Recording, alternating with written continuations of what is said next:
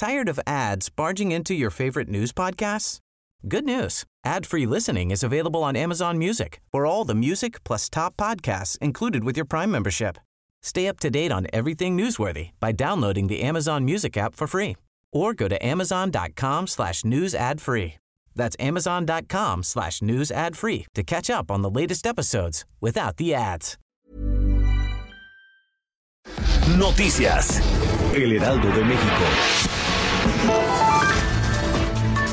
Los diputados morenistas pretenden recortar el gasto insistiendo en la disminución del 50% de las prerrogativas a partidos y aprobando una ley de remuneraciones que ponga freno al salario en organismos autónomos como el INE. Por ambos conceptos, estiman ahorrar al menos 3 mil millones de pesos. La intención es que ambas propuestas sean aprobadas en el periodo de sesiones que comienza en febrero y concluye el 30 de abril. Además, no descarta que el presidente Andrés Manuel López Obrador envíe una iniciativa de ley que defina parámetros claros en la fijación de los salarios de los servidores públicos.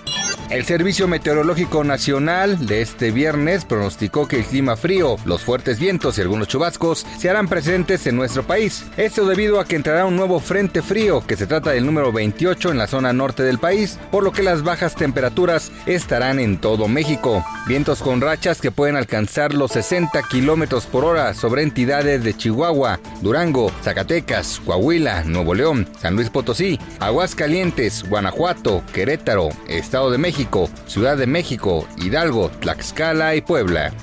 En México solamente 22% de los egresados de nivel superior estudian una ingeniería, lo cual es insuficiente para cubrir la demanda de la industria de la tecnología 4.0, que comprende la producción y operaciones con tecnologías inteligentes como la robótica, la analítica, la inteligencia artificial, el Internet de las Cosas, entre otros. Una encuesta realizada por Manpower indica que México es un país manufacturero, pero en términos laborales cuenta con una mano de obra poco calificada, factor que le resta competitividad frente a otros países, pues revela que 50% de las empresas instaladas en el país están preocupadas por la carencia de profesionistas competentes en el mercado laboral.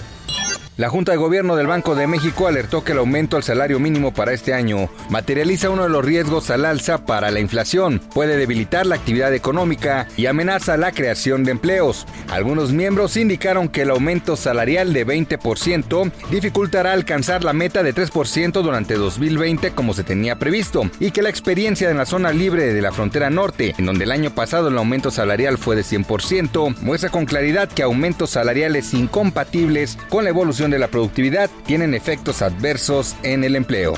Noticias. El Heraldo de México.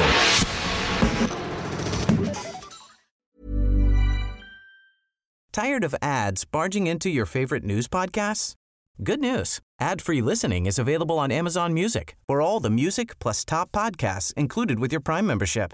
Stay up to date on everything newsworthy by downloading the Amazon Music app for free or go to amazon.com slash news ad free.